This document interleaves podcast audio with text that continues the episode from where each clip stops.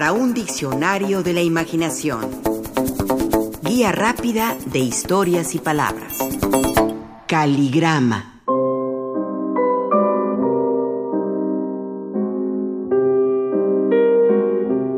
En 1864, Lewis Carroll le entregó al señor Liddell el manuscrito de su historia Alicia en el subterráneo, que le había contado en un paseo a sus hijas, entre ellas la adorable Alice.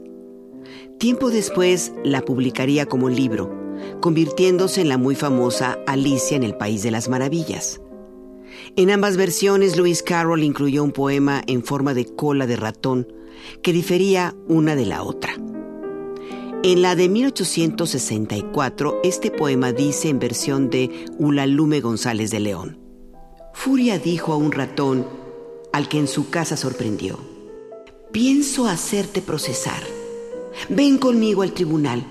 Es inútil discutir. El proceso se va a abrir porque hoy, al parecer, no tengo nada que hacer. Dijo el ratón a la arpía. Tal pleito por vida mía, sin jurado y sin juez, es una estupidez. Seré el jurado y el juez, dijo Furia Soez. Decido tu suerte, la pena de muerte. En la segunda versión, la de Alicia en el País de las Maravillas, esto dice ese poema en forma de cola de ratón. Vivíamos debajo del felpudo, gordos, calientes y abrigados, con un solo enemigo, el gato. Pero nube en nuestra alegría, niebla en nuestra mirada, pero peso en el corazón, eso era el perro. Cuando el gato se marchaba, los ratones jugaban.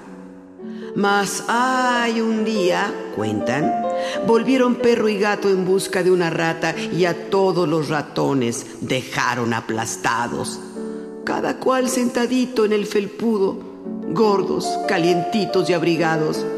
No lo olvidaréis.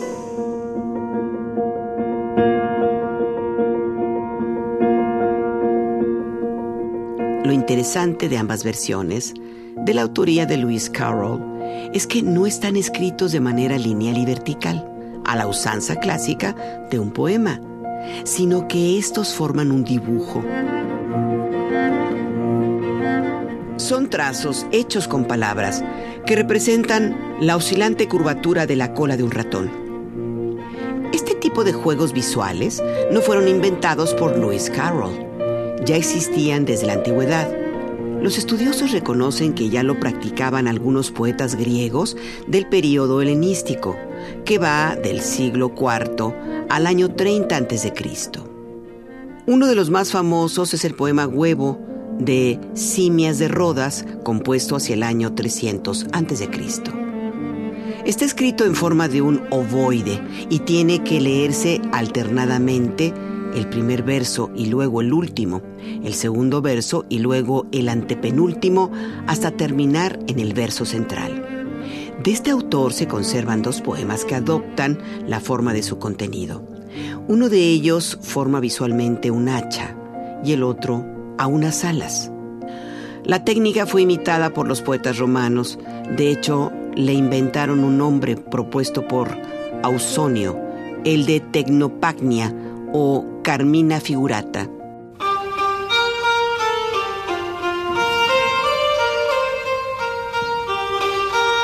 En la Edad Media y el Renacimiento también abundaron ejemplos de poesías visuales.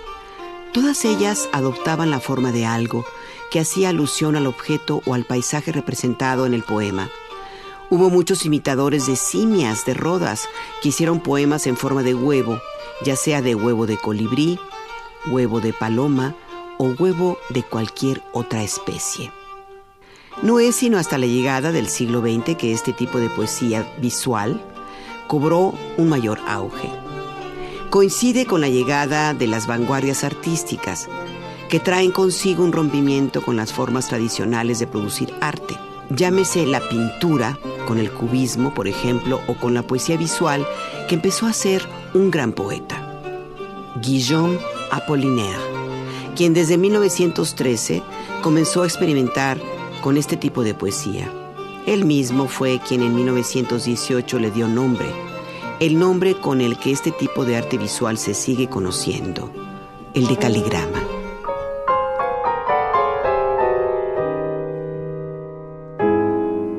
El caligrama es un poema, frase o palabra, cuyo propósito es formar una figura acerca de lo que trata el poema, en la cual la tipografía, caligrafía o el texto manuscrito se arregla o configura de tal manera que crea una especie de imagen visual.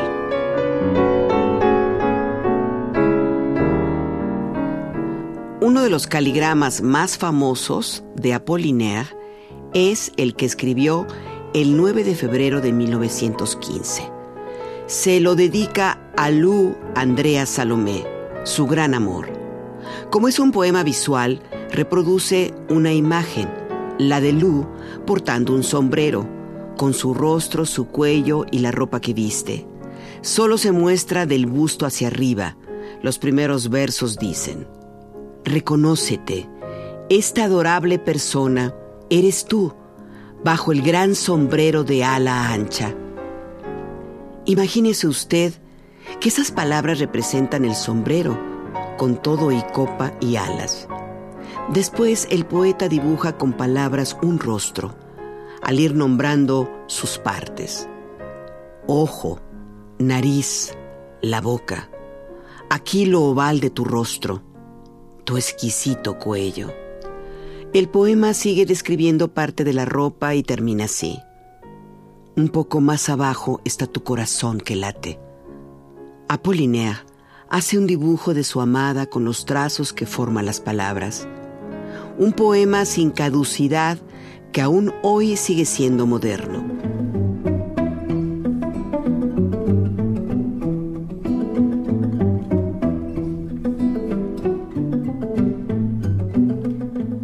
Poeta chileno Vicente Huidobro también abrazó la causa de los caligramas.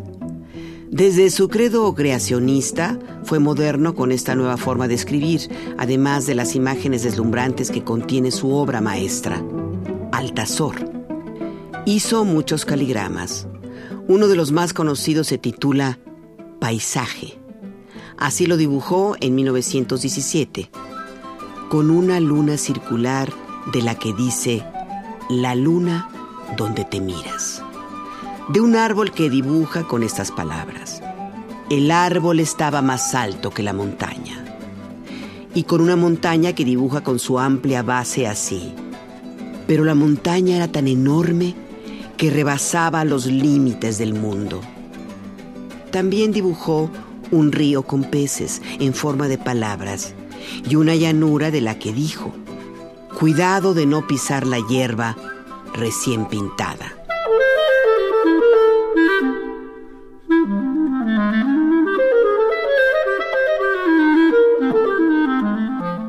En México, José Juan Tablada es el gran pionero de los caligramas.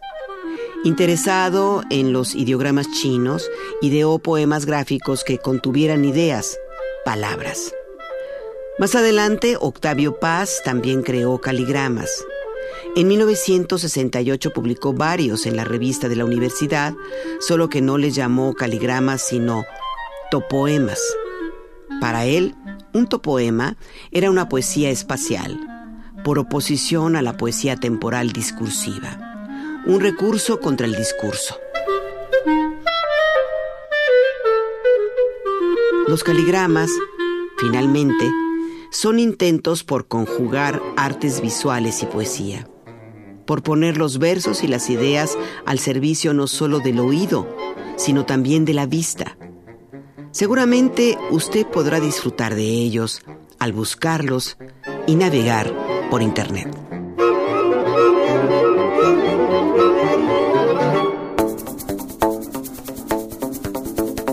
Participamos en este programa Juan Ramírez, Rafael Méndez, María Eugenia Pulido, Mauricio Carrera y Pilar Muñoz.